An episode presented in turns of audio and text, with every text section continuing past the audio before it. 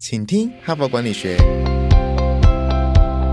在这里，我们希望用轻松无负担的方式与你分享最新管理新知，打造属于你的哈佛 DNA。我是节目主持人杨玛丽 Mary。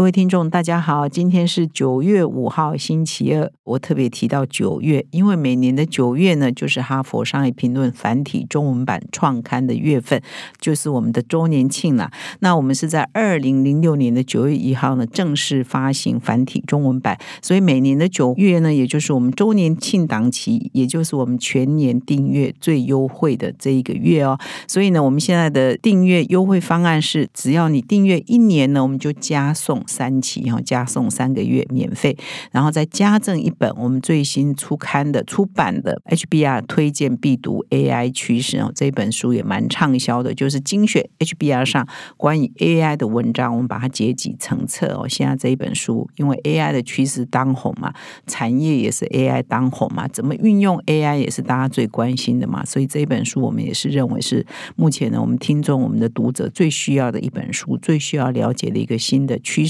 那么你只要订阅我们 HBR 的数位版，哈，你当然可以订阅纸本。那纸本加数位合订当然是更好。那我们的数位版上呢，已经累积了我们过去十七八年来有三百四十个不同的主题类型的文章。那么我们也整理出最受欢迎的二十几个类型，我们都把它归纳整理好。那不管是你想要了解领导啊，想要了解策略，想要了解管理哦趋势，以及个人成长、职癌的发展、人资的管理、自我管理等等的议题都是很受欢迎的。那邀请各位听众呢，利用这一个月我们全年最优惠的档期呢，成为我们的忠实的订户跟读者哦。请到说明栏点击订阅连接，就可以成为我们的读者。感谢。我们本周的主题呢，要来好好的谈一谈时下创业趋势中最热门的潮流之一。那我们现在台湾人创业，不是只有科技业可以创业，不是只有软体服务业可以创业，也不是只有咖啡厅 哦，开咖啡厅等等，很受年轻人喜欢。事实上，现在这几年来呢，也有一股趋势呢，就是年轻人创业呢，越来越喜欢创的一种业态呢，或者一种类别呢，我们把它叫做这个社会。创新了或者是地方创生型的创业哈，也就是说，他在整个创业创造价值啊，提供产品跟服务的过程，或者是说它的产品跟服务本身呢，就是一方面呢可以有获利，可以有营收；一方面呢是要解决整个社会的问题，比如说我要解决偏乡教育的问题，我要解决环境污染的问题，我要解决弱势找不到工作，比如说身障朋友找不到工作的问题，或者是单亲。妈妈的经济问题等等，就是有很多的社会啊存在的一些环境也好，或者是教育也好，或者是一些弱势的问题，他必须透过他的创业呢，想办法来做一些解决哈。所以这个呢也很吸引很多年轻人哈，愿意投入这种新形态的创业。那为什么会有这样的一个趋势呢？事实上有很多的原因啊交织而成了，包括说整个社会的发展、文明的发展，已经发现说呃资本主义。有很多他的问题，贫富差距很严重，富有的越来越富有，可是贫穷的越来越贫穷。所以这些贫穷的问题，如果累积过大呢、过多呢，弱势累积越来越多呢，事实上到最后呢，也会整个侵蚀掉整个社会的文明的发展。所以就吸引了很多年轻人的关注嘛。再加上说，我们现在年轻的时代从小的养成过程呢，事实上他们更重视啊，比他的上一代更重视要实现自我。追求目的跟意义跟价值，所以他们也希望说他们在工作或者是创业的过程呢，是可以实现他们的意义跟目的跟价值。所以他们对这些社会的问题呢，也会比上一代上一代可能呢比较重视的是赚钱本身或者是养家糊口哈。可是现在年轻世代呢，比较没有这样的经济的压力，说我要养活一家子人，所以他们更重视呢是要实现他们的自我，实现个人的价值嘛。所以当他们有机会创业或有机会工作的时候，他们对这个工作的意义或工作所带来的是不是可以解决环境或社会的问题呢？就比上一代呢更加的重视哈。所以，我们现在在台北市的这个金华路段仁爱路上有个空总哈搬移之后呢，现在这个也变成我们的社会创新的一个基地嘛。那很多呃，过去五年来，我们的政府呢也一直在大力推动地方创生啊，也吸引了很多年轻朋友，他们回到他们的老老家，老家可能有没落的地方的文史啊，或者是地景啊，或者是产业啊，他们重新做行销，重新做包装，那吸引外地的人或者外面的企业呢，呃，去重视他们哈，所以希望有一股力量呢，可以活络偏乡，让偏乡呢不再是偏乡哈，也有很多年轻人呢抱着这样的梦想回到他们的老家去哈，所以我不知道啊，现在正在听节目的听众有没有你就是地方创生或是社会型创新的创业的这个年轻朋友呢，或者你的家人里头有没有这些呢？或者你服务的公司有没有在支持这样的产业呢？这样的企业呢？我想呢，现在这一股潮流呢，从过去几年一直延伸到现在，我想未来几年也都会是一个台湾很明显的一个趋势。那么我们长期住在台湾，一定会觉得说，哇，这个趋势应该是台湾蛮独特的现象啊，比如说偏乡的问题呀，有过度都市化的问题，所以我们从小长大那个偏乡就越来越凋零哈。事实上，这样的现象不是台湾独有，整个这个文明的发展都蛮雷同的哈。所以西方国家一样也面对这样的问题，一样有社会创新型企业的出现，一样有地方创生型企业的出现。事实上，我们的地方创生这几个字呢，也就是来自于日本哈。所以我今天呢，就要用一个更宏观的一个国际的视野，从哈佛商业评论来分享说啊，这些这个概念呢，在在十几年前，人家西方的大学者、大专家就提过了。企业的发展呢，也必须要考虑到为社会呢创造共享的价值，不是只有企业获利就好，不是只有企业营收成长而已，而是你这个企业的整个营运的过程，可不可以为社会创造价值？哈，这个早在十几年前，西方的大学者就提出来了。我们今天呢，就来听听看他是怎么说的。哈帕真才时间，嘿，你是否常常听着哈帕想到，哎，其实还可以怎么做可以更好呢？又或是你已经哈帕中毒，不可一日无怕？如果是这样，热切欢迎您加入我们的团队。哈佛商业评论全球繁体中文版来自美国哈佛商学院，是全球最有影响力的知识管理品牌。强势扩编中的我们，诚征编辑、行销、剑客计划、哈帕开发等人才。如果你想抢头香，当全台第一个阅读 HBR 的人；如果你想加入不到一百周就突破一千万收听数的 Podcast 制作团队；如果你想修炼个人竞争力，工作与学习我全都要。太好了，我们就在等你。现在就点击说明栏链接，加入我们，成为对社会有影响力的人吧。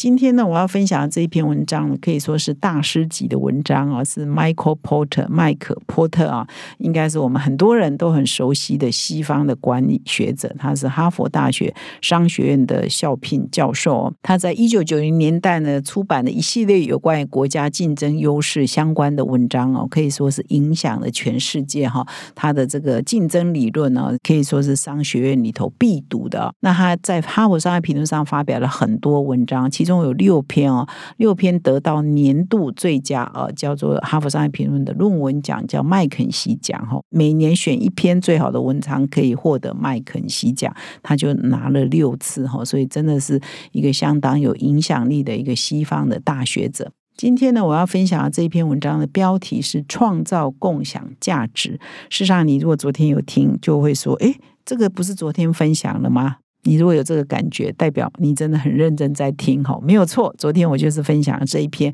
但是呢，我今天呢要分享这一篇的下半部，因为下半部也很精彩，上半部也很精彩。所以如果你可以的话，你没有听到上半部的话，你可以再去啊，你听完这一集可以再回去听上半部了啊。那两个加起来听呢，你就可以有完整的了解。那这一篇文章呢，其实发表在二零一一年哈，你一定想说哇，那么久的文章，你为什么现在？来介绍呢？事实上，这篇文章真的啊，可以算是经典了哈，也是一个非常有影响力的一篇文章。他在那个时候十一二年前，他就提出了企业呢必须要创造社会的共享价值哦，它不是为了营收或者是获利而已，它必须要把社会的需求、环境的需求、地球的需求融入啊企业营运的这个核心哦，而不是说传统啊。他在写这篇文章的时候，他特特别指出来说，传统的很多企业呢都认为说，他创造财富之后呢，要分享一些财富出去，比如说做一些公益啊，给一些慈善机构啊，就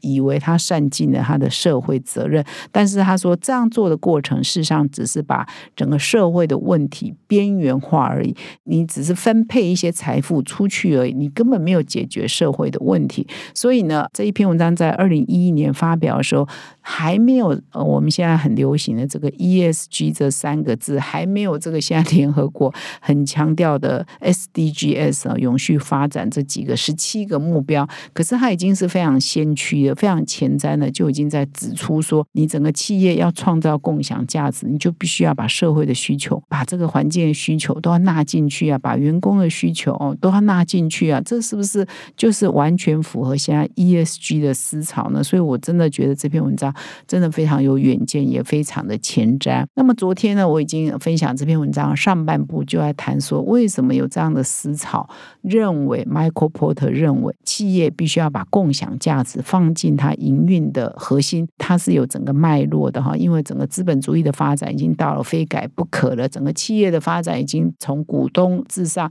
走到关系人至上的一个新的理论哈。这些我就不提了哈。我今天要提它的下半部呢，就是在说，那你怎么做呢？你怎么把这个社会的需求、环境的需求，我做一个事业本身要解决偏乡的教育问题，本身要解决贫穷的问题，本身要解决这个，比如说呃，生长者的这个就业问题啊，单亲妈妈的经济问题等等，你都要把这些社会的需求纳入你整个营运的过程当中。到底应该怎么做呢？那这个大学者就是不一样嘛，他不会讲空洞的理论，他就收集了很多案例，告诉我们有三个方方法可以让社会的价值通到你的经济价值，也就是可以让你的企业营运的同步啊，可以创造社会的价值。所以呢，他就举了很多案例哦，不是只有空洞的理论，而是很多企业的案例在这篇文章啊，我们读起来就会觉得哦，很好懂哦，Intel 这样做啊，APM 这样做啊，Google 这样做啊，G 这样做哈，冲刺的这篇文章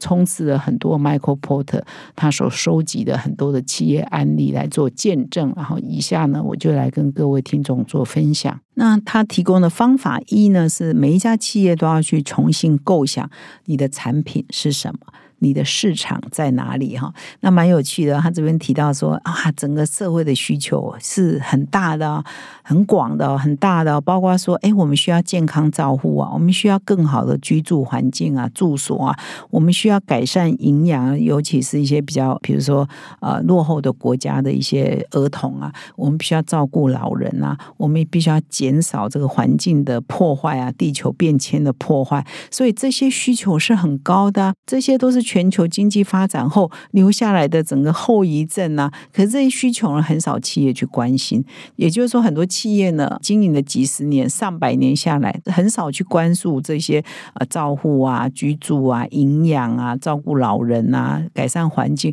这些最基本的，不管是地球的需求，还是社会的需求，还是人类的需求。事实上呢，绝大多数企业呢，没有把他们的焦点放在啊这个广大的整个未满足的需求上。上所以呢，从现在开始，如果有企业呢专注在解决这些社会问题上、环境问题上，它就有机会有创造很大的商机。这边下面就举了好多案例哦，比如说他举了一家叫。GE 哈，GE 的呃下面的一个计划叫绿色创想哈，它呢这个计划下的产品呢完全就要符合这个生态的需求、绿色的需求。那它在二零零九年的年营收，就是这一家绿色创想计划下的产品就已经达到一百八十亿美元哦。那是它因为把这个营收是放在 GE 啊整个集团内，所以没有显得这个它很大。但是如果把它变成是一家独立的公司哦，它就是一百八十亿美元就可以 for 群五百大的一百五十名哦，所以是营收是很高的，而且因为这篇文章是十一二年前写的嘛，就是说在未来五年呢，它的成长率也有可能在 double 再变成两倍哦，那表示是什么？绿色是个好生意嘛，哈，所以这是用 G 做一个例子。那么他也举的一家非常有名的欧洲电信公司叫 Vodafone 哈，Vodafone 大家应该都听过。那那么他在肯雅呢，就提供一个行动银行的服务。肯雅是一个比较落后、比较贫穷的嘛，所以他在这个服务一推出来之后，三年内呢，他就得到一千万名顾客的支持哦。那他处理的资金量哦，就相当于这个。肯亚哦，国民 GDP 所得的百分之十一哦，所以它这个服务呢，就是解决偏乡呢，它没有办法得到足够的金融服务的需求嘛，而且行动银行服务的需求，所以你针对落后的市场提供他们需要的服务，你也是可以创造很大的商机嘛。那在另外一个例子呢，是在印度哦，汤姆森路透上，汤姆森路透呢，就为年营收呢大概平均两千美元的农夫呢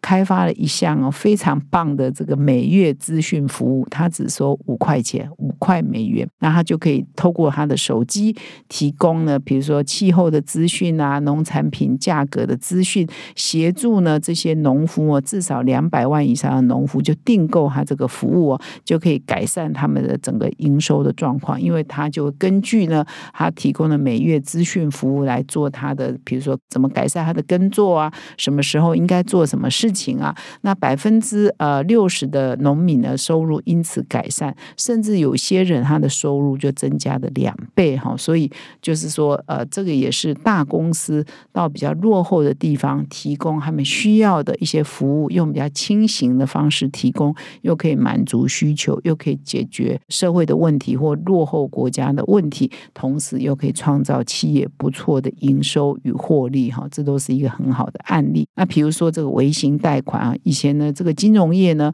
就是说有钱人才借得到钱嘛，穷人是借不到钱的。所以有一些银行呢，就针对穷人呢，开发一些微型贷款的服务，来满足说他们以前借不到钱的困扰。那提供这些服务的银行呢，因为一方面呢，也解决了社会的问题哈，落后的这个比较贫穷的消费者的问题，同时呢，也是创造了自己一个不错的新的一个成长曲线嘛，所以也都是可以双赢的哈。所以第一。个可以把社会的价值融入企业的营运呢，就是重新改善你的产品跟提供你的服务，所以这是第一个方法，已经有很多案例提供的验证嘛。那么第二个呢，可以把这个社会价值融入企业营运呢，是透过价值链生产力的再定义或重新设计哈。很多的案例都指出是可以达到很大效果。比如说这边举的沃尔玛，然后美国最大的一个连锁超市嘛，它就简化它的包装啊。我们常常会觉得零售业者啊，都过度包装每一个产品，每一个消费者买东西一层、两层、三层，